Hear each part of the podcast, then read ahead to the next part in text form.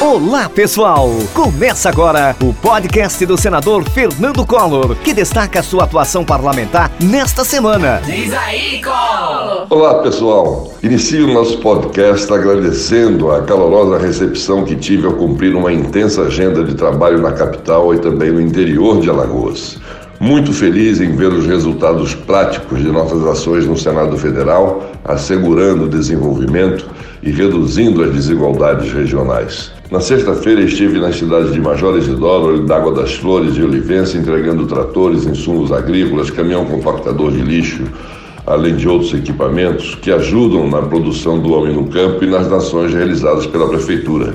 Além disso, também encaminhei recursos para combater o Covid recursos para aplicar na área de saúde para todos esses municípios. Em nome dos prefeitos Teobaldo Sintra de Major Isidoro, Zé Luiz de Olho d'Água das Flores e de Olivença, Bujó, agradeço mais uma vez a forte acolhida e renovo o compromisso municipalista com todos vocês. No sábado entreguei mais equipamentos nas cidades de Canapi e Água Branca. Esse é mais um resultado de nossas ações efetivas por toda Alagoas. Também comemoramos os recursos que foram enviados para o combate ao Covid para os municípios. Os tratores e os outros investimentos vão ser utilizados no fomento da agricultura familiar e na melhoria dos serviços ofertados pela gestão municipal. Ao meu amigo Zé Hermes e aos prefeitos de Canapi, o jovem Vinícius, e de Água Branca, o nosso querido Zé Carlos, agradeço a festiva recepção e a bela acolhida. Passei ainda pela cidade de Delmiro Gouveia e tive uma conversa proveitosa com meu amigo e ex-prefeito Lula Cabileira e a prefeita Ziane Costa.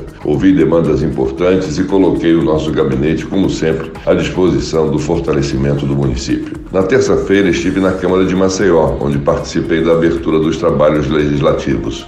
Atendi ao convite do presidente da Câmara, o vereador Galba Neto, e do líder do governo JHC no parlamento, o vereador Ciderlane Mendonça. Aos vereadores, coloquei o nosso gabinete também totalmente à disposição das demandas de nossa cidade a Câmara tem um importante papel na busca de soluções. Ainda na capital, cumpri uma extensa agenda de reuniões políticas com prefeitos, deputados, vereadores e lideranças políticas de todo o Estado. Conversei com vereadores de Maceió, o delegado Fábio Costa e Ciderlane Mendonça, a deputada Ângela Garrote, os prefeitos de Maragogi, Sérgio Lira, de Estrela de Lagoas, Aldo Lira, de Santana do Mundaú, Arthur Freitas, de Porto Real do Colégio, Aldo Popular, de Roteiro, Alisson Reis, de Coité do Noia, o Boeminho, de Limoeiro de Anadia, Marlano Ferreira, de Penedo, Ronaldo Lopes, de Santa Luzia do Norte, Márcio Lima, de Satuba, o Júnior Tutti, de Anadia, Celino Rocha, de Major Isidoro, Teobaldo Sintra, de Olho d'Água das Flores, Zé Luiz, de Olivença, o Jó,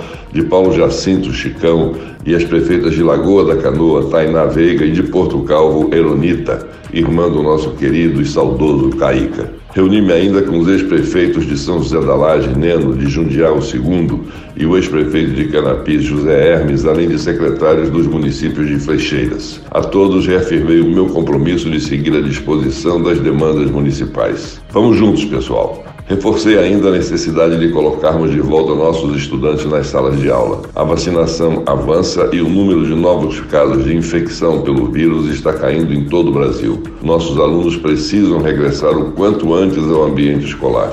Infelizmente, o Brasil vai sofrer por muito tempo com o retardo educacional provocado pela demora no retorno de nossas crianças às salas de aula. Na Comissão de Desenvolvimento Regional e Turismo, discutimos a importância do SUS como instrumento de combate das desigualdades sociais e regionais. Já amanhã, segunda-feira, às 18 horas, teremos audiência pública que tem como tema Educação como estratégia de redução das desigualdades sociais e regionais. Tema extremamente importante. Acompanhem pela TV Senado, pelas minhas mídias sociais.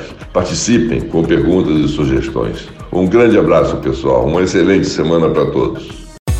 Acompanhe a atuação do senador Fernando Collor pelas redes sociais: Twitter, Instagram e Facebook.